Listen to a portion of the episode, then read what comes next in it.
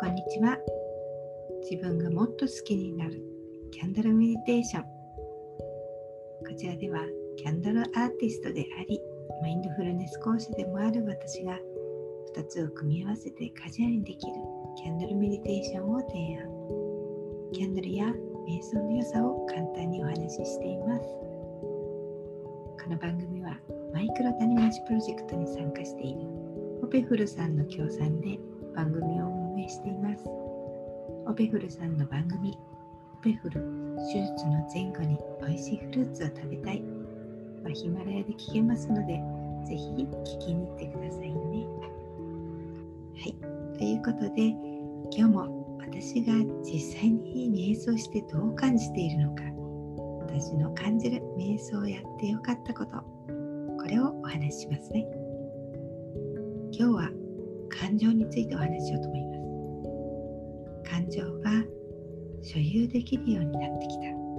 と思っています。感情ってねその嬉しいとか楽しいとか好きっていうポジティブなものであればさほど苦労はしないと思うんですね。それに対して。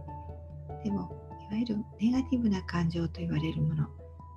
悲しみとか恐怖とか不安とか怒りとか退屈なんていうのもそこに入るかな。こういった感情だと気持ちが高ぶったり心が乱れたりしがちだと思うんですよね。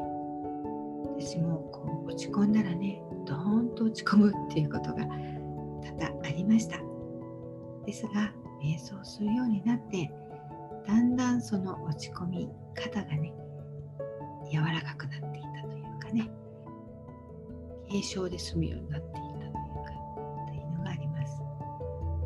これはね感情を所有できるようになったっていうことかなと思っています。